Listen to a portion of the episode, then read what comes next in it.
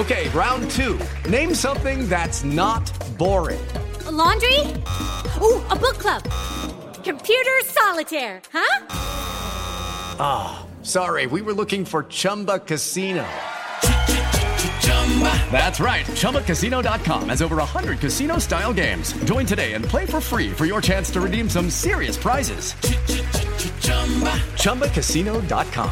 No purchase necessary. Full prohibited by law. 18 plus terms and conditions apply. See website for details. Muy buenos días. 88.9 Noticias. Información que sirve por iHeartRadio. Panorama informativo transmitiendo en vivo. Hoy es viernes, viernes 18 de agosto del 2023. Con Toño Morales. Vamos con Toño. Muy ¿Cómo estás, Iñaki? Buenos días. Y la Comisión de Quejas y Denuncias del INE dictó una nueva medida cautelar en contra del presidente de México al considerar que en las mañaneras del 3 y del 7 de agosto revictimizó a Xochitl Gálvez al repetir las expresiones que ya habían sido catalogadas como de violencia política de género. Por otro lado, Leticia Ramírez Amaya, titular de la Secretaría de Educación Pública, aseguró que los nuevos libros de texto gratuitos para educación básica serán objeto de mejoras hasta el próximo ciclo escolar 2024-2025. Esto a partir de las observaciones que realicen los docentes. En tanto, el Instituto Nacional de Migración reportó el hallazgo de dos cuerpos de jóvenes mexicanos en la zona desértica de Coahuila, donde perdieron la vida al ser abandonados por polleros que supuestamente los ayudarían a cruzar la frontera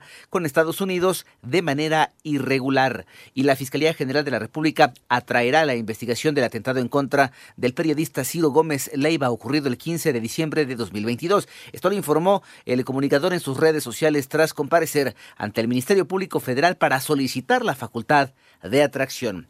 Autoridades de la Ciudad de México anunciaron otro simulacro de sismo. ¿Cuándo? Joana Flores. La Secretaría de Gestión Integral de Riesgos y Protección Civil de la Ciudad de México informó que el próximo martes 19 de septiembre se realizará el segundo simulacro nacional de sismo 2023. El ejercicio se realizará a las 11 de la mañana con el fin de evaluar la reacción de la ciudadanía y de las autoridades ante un fenómeno de esta naturaleza. Cabe destacar que en marzo pasado, la ahora ex jefa de gobierno Claudia Sheinbaum planteó la posibilidad de no llevar a cabo el simulacro del 19 de septiembre a petición de familias de víctimas mortales en los sismos ocurridos en esa fecha, pero durante 2017 y 1985. Para 88.9 Noticias, Joana Flores. Así recuerda que ya puedes consultar los resultados del examen Comipems. Armando Arteaga. Este viernes se publicarán los resultados del examen Comipems 2023 y será a través de su página web donde se podrá consultar en guías2023.comipems.org.mx, pero su vocera Delia Carmina Tobar dio a conocer los resultados. 240.621 concursantes obtuvieron un lugar. El 88.7% de los aspirantes obtuvieron un lugar en las opciones que ellos mismos